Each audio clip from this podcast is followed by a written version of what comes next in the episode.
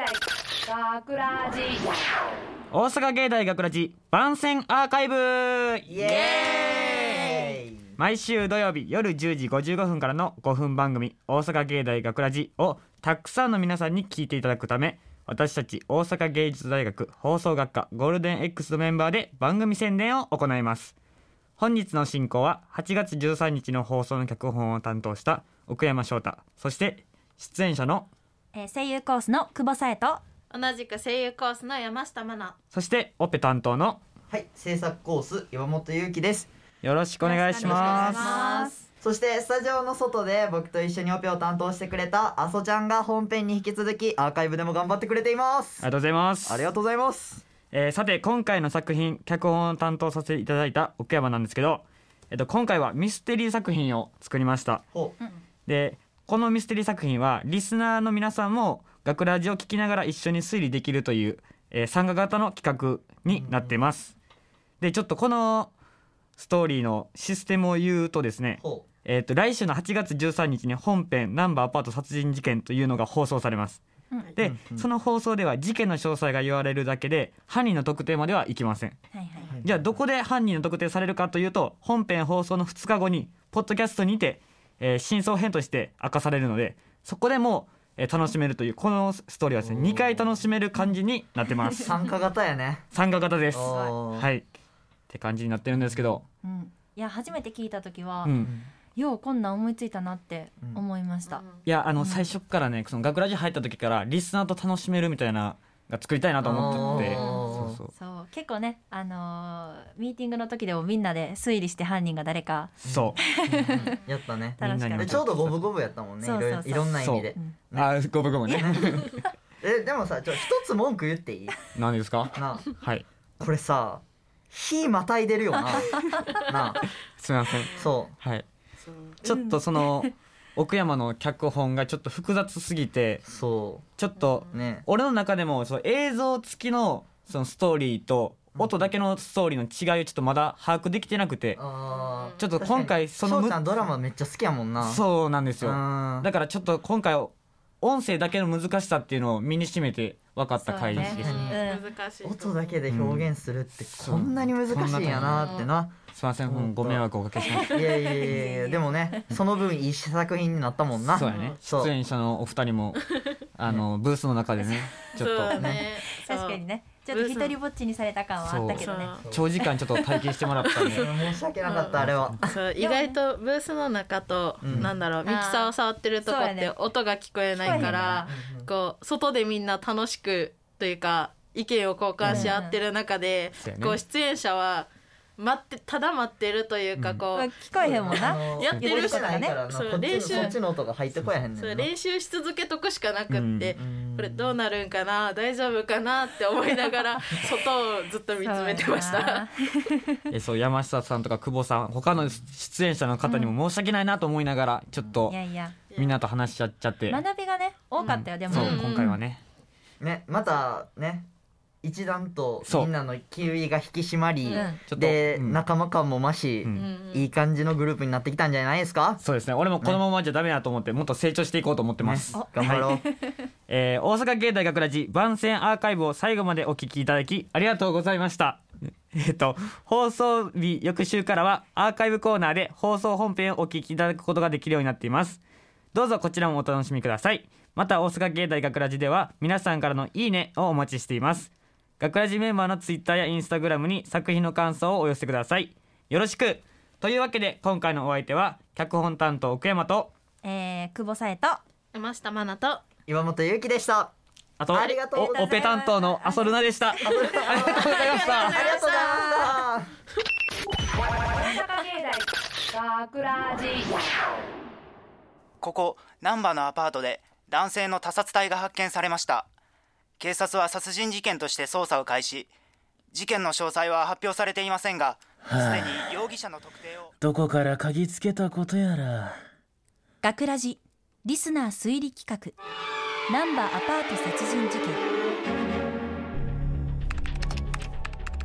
ナンバーアパート殺人事件捜査進捗報告7月13日大阪市浪速区港町のアパート302号室ドア付近に血だまりがあると通報を受け遺体を発見。外車は山岡武玄関は施錠されておらず遺体にはナイフの刺し傷が複数。殺人事件と断定。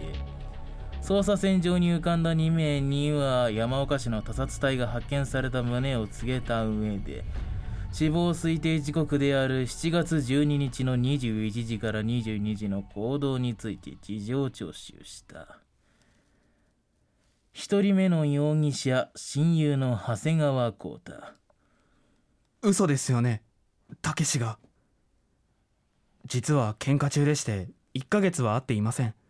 その時間は家で寝てました。そういえば彼女と別れたって。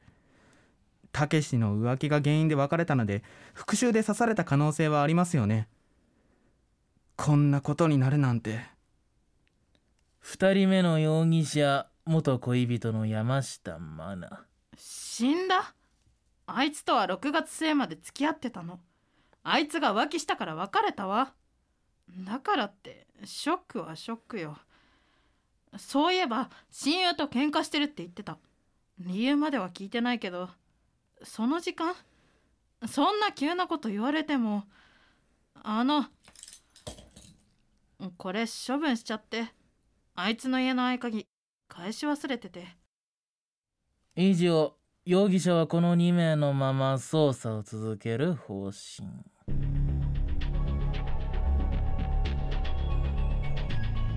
あなたには犯人が分かりましたか？真相は2日後番組ポッドキャストにて脚本奥山翔太。出演制作大阪芸術大学放送学科ゴールデン X 大阪芸大学ラジ。この番組はお城の校舎がある大学大阪芸術大学がお送りしました。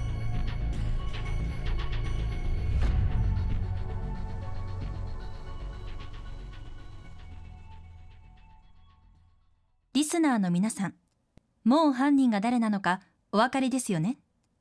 そう、事情聴取の違和感。あなたならすぐ気づいたことでしょう。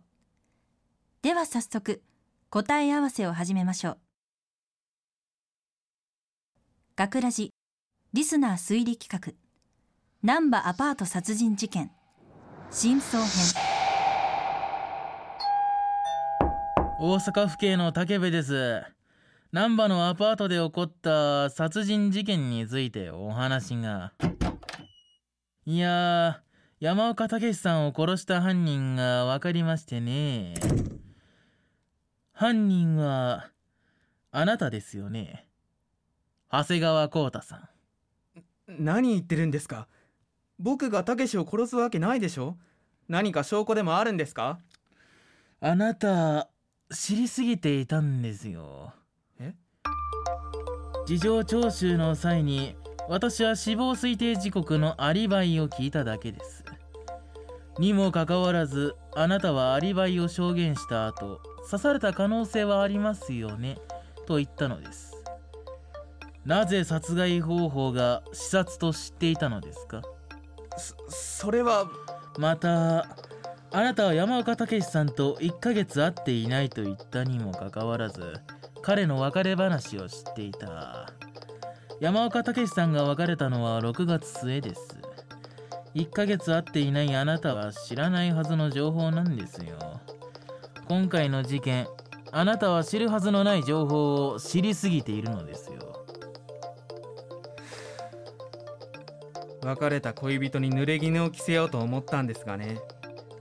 逆効果でしたか。それは犯行を認めたということでよろしいですね。はい。認めますよ。山岡武さんとあなたは親友だったはずですよね。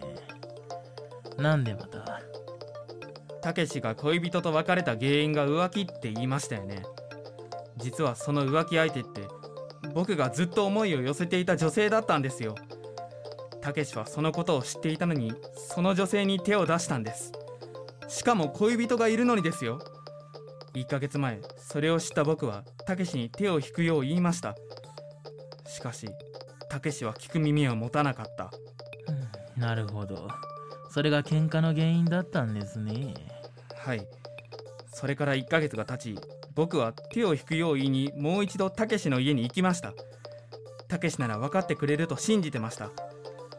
しかしたけしは恋人と別れたから文句言われる筋合いはないって言ってきたんです。